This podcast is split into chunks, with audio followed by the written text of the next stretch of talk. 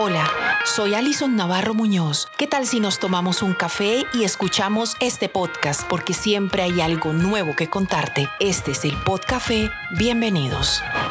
Confinados, en alerta, asustados, expectantes, tensos o por el contrario indiferentes, descuidados, fresqueados, pero de todos modos informados de lo que pasa. Así nos tienen desde el año pasado cuando en el otro lado del mundo, en la ciudad de Wuhan, en la República Popular de China, se descubrió un virus que ha generado más de 2 millones de muertos, cifra a la que Colombia no ha sido ajena. Hoy, la pandemia.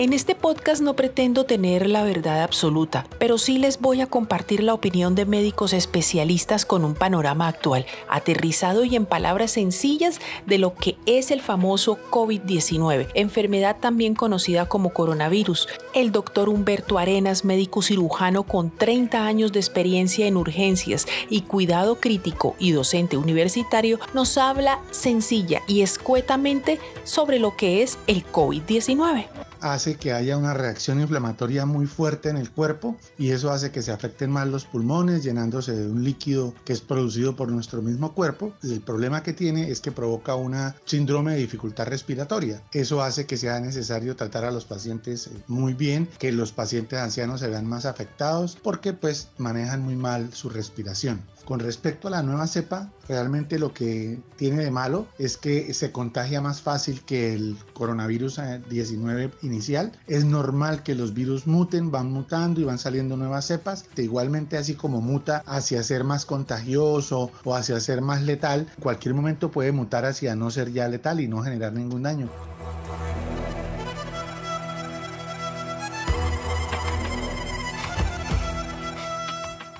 ¿Sabían que la palabra clave para tener en cuenta a la hora de hablar de los síntomas es fiebre? Pues bien, son muchos los mitos alrededor de esos mismos síntomas y los medicamentos que las personas están adoptando de forma voluntaria para tratarse sin tener al menos una opinión profesional.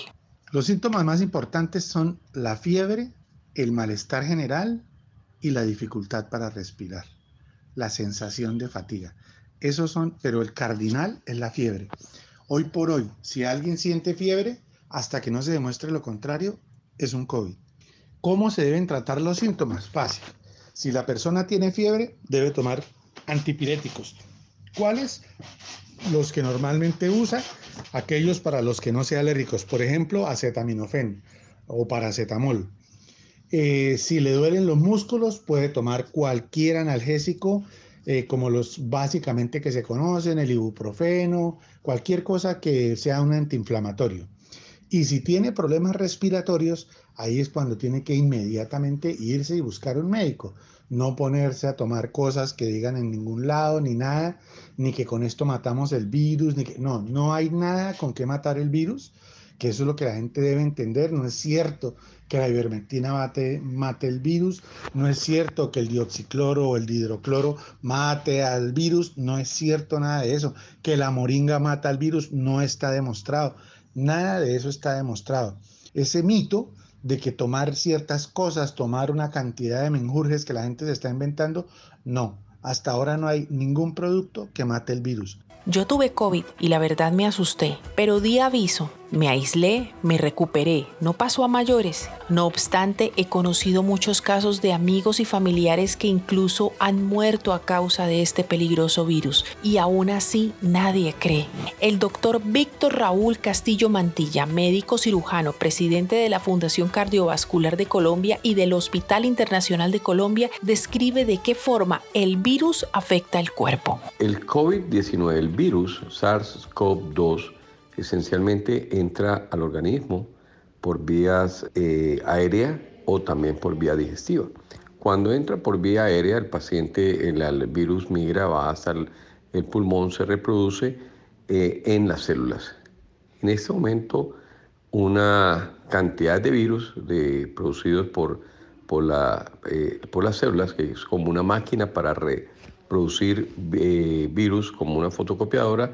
Este va a las diferentes células del organismo y produce esencialmente una respuesta del organismo inmune hiperinmune que produce una respuesta inflamatoria con una cascada de elementos inflamatorios que son los que producen el daño general y que pueden llevar al paciente a la muerte. Esta respuesta inflamatoria eh, produce coágulos eh, en, las, en las arterias y las venas, en las pequeñas venas y en las pequeñas arterias, y esto es lo que esencialmente daña los diferentes órganos de la fiebre a una saturación baja de oxígeno. Esa es la razón principal para internar a un paciente en una unidad de cuidados intensivos. Y no es nada bonito. Dejas de respirar por tus propios medios para pasar a depender de un tubo conectado a una máquina que lo haga por ti y en quietud absoluta, inconscientes, peleándose por el pase de quedarse en este mundo. Ahora sí, ¿de qué me hablabas? ¿Te incomoda el tapabocas que te pones a diario? Mm. Piénsalo. Por la neumonía, el pulmón se deteriora y pierde la capacidad de transmitir, e intercambiar los gases, esencialmente el oxígeno y el CO2. Entonces, eso se llama desaturación cuando el oxígeno está muy bajito en la sangre. Esa es la razón por la cual hay que llevarlos a la unidad de cuidado intensivo para hacer una vigilancia y ah, en, muchas, en eh, muchas ocasiones hay que entubarlos, hacer una intubación orotraqueal y colocarlo en un ventilador. Esta neumonía es es ah, una enfermedad muy grave cuando es producida por el COVID-19 y estos pacientes que entran normalmente a la unidad de cuidado intensivo y se entuban, el, más del 50% tienen el riesgo de fallecer.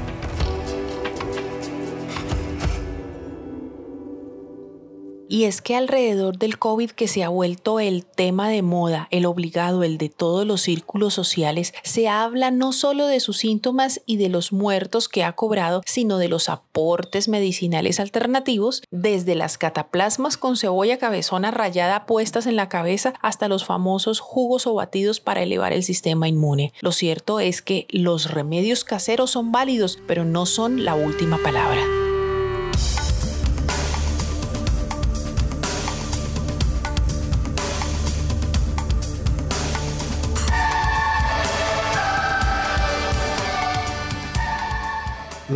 Remedios caseros ayudan, porque lo que hay que tener claro es esto, al virus lo matan nuestras defensas, nuestro propio cuerpo es el que elimina el virus, es el que lo mata.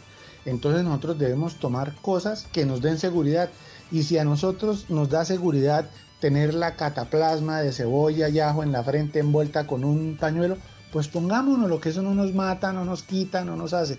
Los remedios caseros sirven para estar bien hidratado, agua de panelas con limón, sueros hechos en casa con zanahoria, con carnes, con pollo desgrasados, todos esos sueritos, pero ingerir mucho líquido.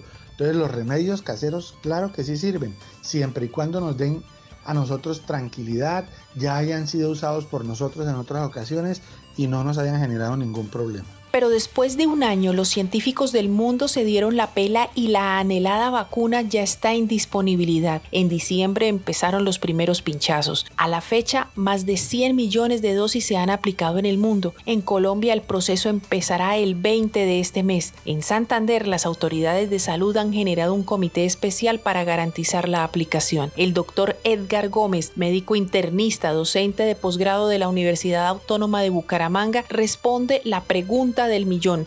¿Es segura la vacuna?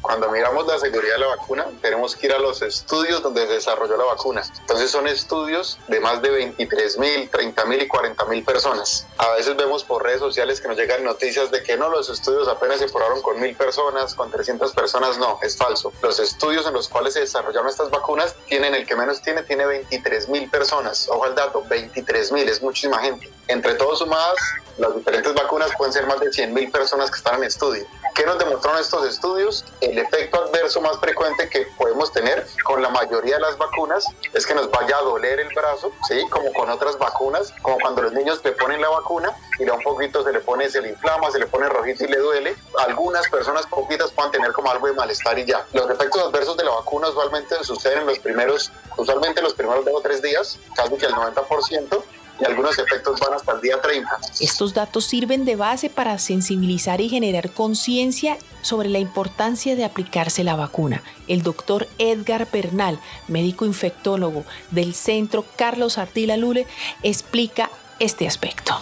Los datos que tenemos en esos eh, estudios clínicos para que la vacuna haya sido aprobada, donde como él lo apuntaba, tal vez unas 100.000 personas han recibido estas vacunas, eh, las muestran que son muy seguras y que los efectos eh, adversos realmente son más locales y tienden a ser leves, pocos días. efectos graves en esos estudios clínicos no hubo. Eh, fallecidos secundarios a haber recibido vacuna no hubo. A números actuales, las vacunas para COVID ya se han aplicado alrededor de 100 millones de dosis en el mundo. Oigan bien, 100 millones, ya llevamos 100 millones de dosis aplicadas de las diferentes vacunas de COVID. Eso hace que todos esos datos que estamos recogiendo, en su mayoría desde diciembre, cuando arrancó la vacunación extensiva, sobre todo en Estados Unidos y Europa Occidental, cualquier medicamento que yo reciba, y esto es un medicamento, eh, existe riesgo de que yo pueda desarrollar una reacción alérgica, bien sea al componente de la vacuna o alguno de sus excipientes, de lo que contiene la vacuna para conservarse, para presentar una reacción alérgica leve, que puede ser eh, un brote, un, un rash, que generalmente mejora con nada o con algún manejo sintomático con una dosis eh, de algún antihistamínico. Con la vacuna, el virus no desaparece de la noche a la mañana. Aún tenemos que usar tapabocas, aún debemos guardar distancia. El autocuidado y la disciplina que le pongamos a esto hace la diferencia en las cifras que espero con sinceridad empiecen a bajar. Hemos tenido como profesionales de la salud una gran dificultad con las personas que están infectadas con el COVID. Lo primero es que mm, la mayoría siente que está estigmatizada, le dio COVID, entonces no le cuenta a la gente que tiene alrededor que tiene COVID cuando tener COVID es como tener gripa. Entonces cuéntenle a la gente que está alrededor, hombre, a mí me dio COVID, llamen a los amigos con los que hayan tenido contacto, a mí me dio COVID, ¿para qué? Para que ellos se cuiden y no se compliquen. Es lo primero que se debe hacer. Lo segundo que se debe hacer, aíslense, por favor, hagan caso en el aislamiento obligatorio de los 14 días mínimos para las personas que tengan COVID. Son 14 días mínimos, tenga o no tenga síntomas. Y si llega a tener síntomas, este tiempo se puede prolongar. Entonces ahí es cuando necesitan un médico para que los valore y les diga si ya no son contagiosos o si ya pueden salir tranquilos.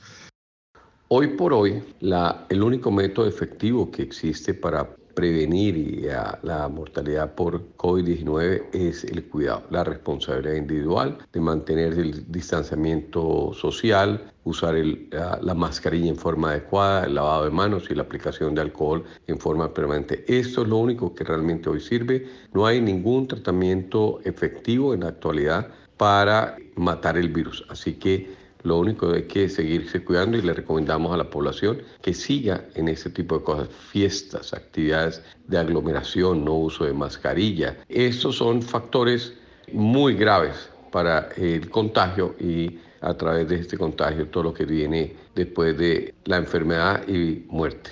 Y por favor, no piensen que porque ya están inmunes, entonces pueden andar como Pedro por su casa y luego tener contacto con la demás gente como si nada acuérdense que el virus vive en las cosas, que si yo toco las cosas y luego voy y le toco la cara a un niño, muy seguramente yo soy inmune, pero cuando yo toco algo y voy y le toco la cara al niño, puedo estar infectando a un niño que luego va a infectar a un papá o luego va a infectar a un abuelo. Todo lo que tenemos que hacer es ser responsables. Con eso ya habríamos evitado muchísimas muertes, siendo responsables, teniendo autoprotección, sabiendo que no importa que la gente sepa que tengo COVID, dejar de ocultarlo, dejar de ser eh, tan eh, superfluo y pensar que porque digo que tengo COVID me van a mirar mal. Absolutamente.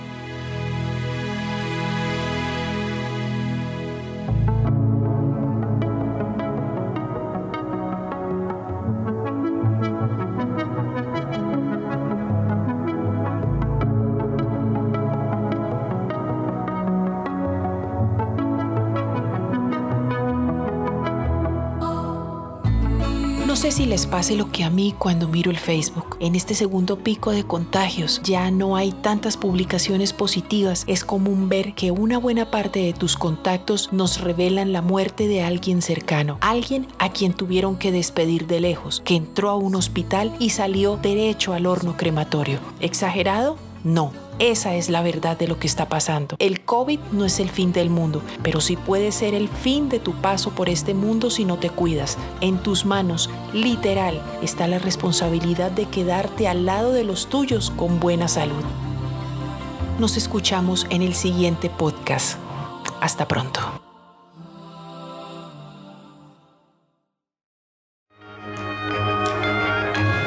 El Podcafé es un espacio periodístico que puedes escuchar a través de Máquina de Escribir Noticias, Café BCA y las plataformas de Spotify, iBox y Anchor.